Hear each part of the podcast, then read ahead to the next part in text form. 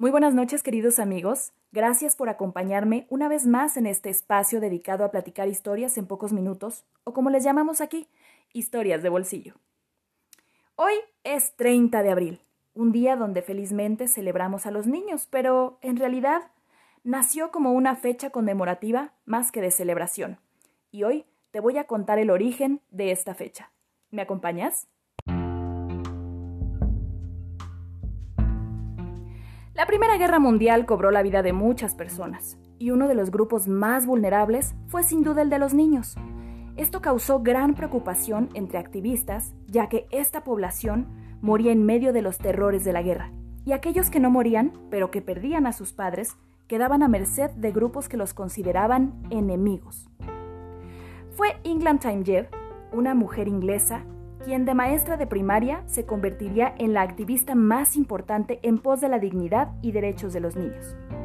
Estaba convencida de que debían tener una vida digna y que debían tener la ayuda suficiente para sobrevivir el desplazamiento que sufrían como refugiados en medio de los horrores de la humanidad. Time comienza una recaudación de fondos en Gran Bretaña, que lamentablemente no tiene éxito, ya que como les comenté al principio, la gente veía en los niños a la semilla del enemigo. Su lucha duró muchos años, hasta que en 1919, acompañada de su hermana y de muchos ciudadanos de a pie convencidos de su causa, lograron organizar una reunión con poderosos personajes en donde se llevó a cabo la creación de un fondo para ayudar a los niños desprotegidos. Este fondo lo conocemos hoy como Save the Children.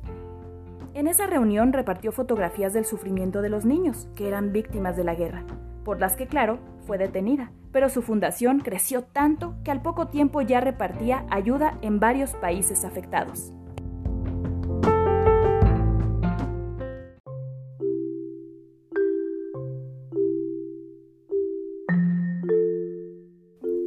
Fue Save the Children y el Comité Internacional de la Cruz Roja quienes impulsaron la primera Declaración de los Derechos de los Niños, la cual sería adoptada y ratificada en 1924 por la Liga de las Naciones en la Declaración de Ginebra sobre los Derechos de los Niños.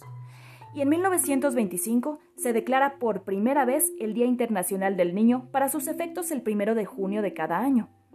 En 1952, el Fondo de las Naciones Unidas para la Infancia, o UNICEF, y la Organización de Estados Americanos, mejor conocida como OEA, crearon la Declaración de Principios Universales del Niño.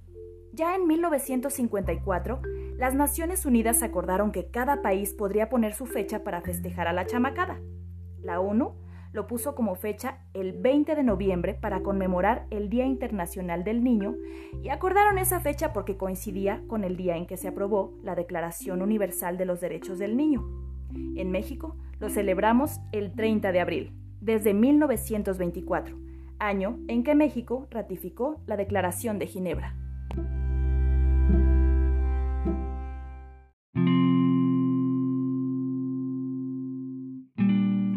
Y ya por último, y para que hagan corajes junto conmigo, les voy a platicar que en México, mucho antes de todo esto que les conté, tuvimos un personaje que tuvo una visión clara de los derechos de los niños hasta de los ciudadanos, y me refiero a Maximiliano de Habsburgo, quien en 1865 lanzó un decreto que, entre otras cosas, prohibía el castigo corporal a los trabajadores y a sus hijos. Prohibía que las deudas contraídas por los padres fueran heredadas por sus hijos sin importar si estos eran mayores. Garantizaba la educación del trabajador y la hacía obligatoria para sus hijos, además de que ésta debía correr por cuenta del hacendado.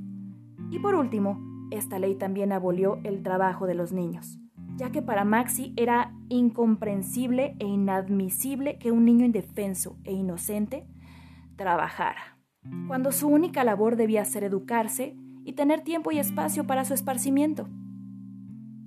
A su muerte, en 1867, todos los decretos fueron derogados. Por los héroes de la patria practicándose de nuevo, sobre todo, la explotación infantil. Muchas gracias por acompañarme en un episodio más de Mi Gato Negro.